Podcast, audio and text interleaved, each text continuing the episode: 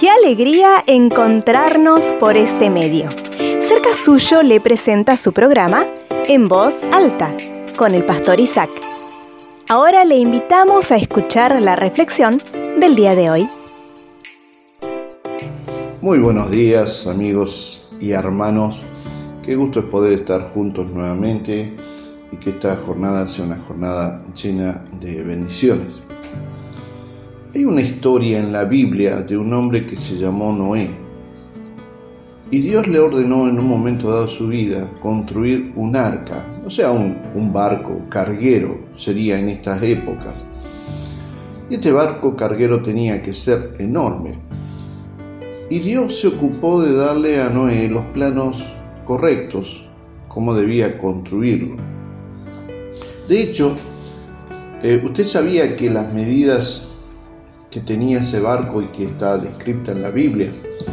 Los actuales ingenieros marítimos construyen lo que son hoy en día los barcos, los transatlánticos, eh, que, que surcan los océanos y los mares del planeta.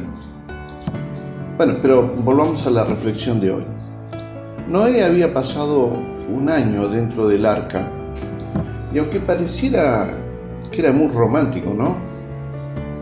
pensar estar dentro de, esa arca, de ese barco, que era maravillosa para esa época, era extraordinariamente maravillosa.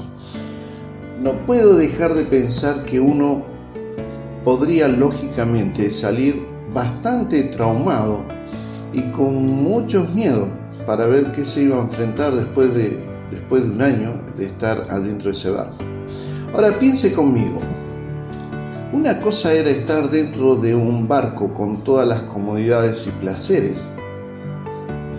Y otra era estar dentro del arca o del barco con el agua cayendo un año sobre él, escuchando el griterío al principio de la gente o de las personas que se estaban ahogando, sabiendo que tenían que mantener por otro lado a todos los animales que estaban en el arca y por último la gran incertidumbre de no saber dónde irían a parar. Sin embargo, debemos pensar que las consecuencias del agua que estaban cayendo eran básicamente porque habían caído la tierra, los seres humanos habían caído bajo la maldición. Eh, esa, esa maldición que era consecuencia del pecado de la humanidad. Era una época bastante conflictiva porque el pecado, la desobediencia a Dios, en realidad había llevado a esta maldición de eliminar todos los seres humanos en la faz de la tierra. Y la palabra para maldición es arar, que quiere decir obstaculizar tu destino. Dios obstaculiza nuestro destino cuando entramos en un estado de maldición, en un estado de pecado. Cuando estamos en ese estado de pecado, que no es otra cosa que desobedecer todo lo que Dios ha ordenado, cualquier cosa que emprenda el ser humano va a ser obstaculizado y no vas a lograr o no logra el ser humano el objetivo que se propone. Por eso hay muchos hombres y mujeres que patinan en la vida, ¿no? Pero básicamente porque está su camino obstaculizado por el pecado. Dios ha prometido ayudarnos y estar con nosotros y cuidarnos.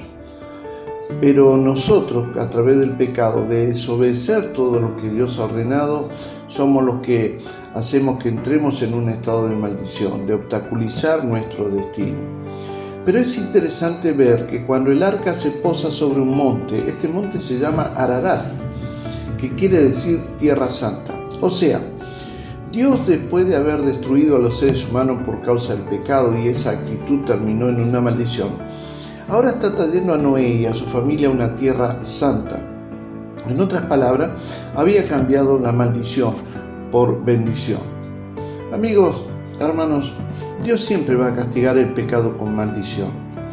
Pero la misericordia de Dios te va a meter dentro del arca para que puedas ser cuidado y protegido, para preservarte la vida, y luego llevarte lógicamente una tierra de bendiciones.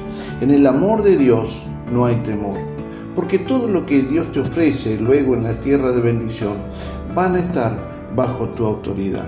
La pregunta en esta mañana es, ¿dónde estás viviendo? ¿En la tierra de la maldición por causa de tu pecado? ¿O estás en el arca? ¿O estás viviendo en la tierra de bendición donde todo está bajo tu autoridad? Camina en esta tierra con la seguridad de que la creación tiene que someterse a lo que Dios ha dicho en tu vida. Piénsalo. Te bendigo. Nos volveremos a encontrar.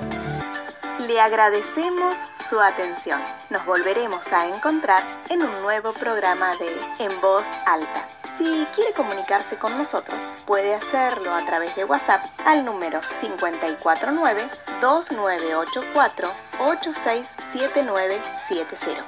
También puede comunicarse con nosotros a través de nuestro email cercasuyo.gmail.com Puede buscarnos en Facebook como Fuente de Vida y también puede suscribirse a nuestro canal de YouTube Cerca Suyo Iglesia Fuente de Vida.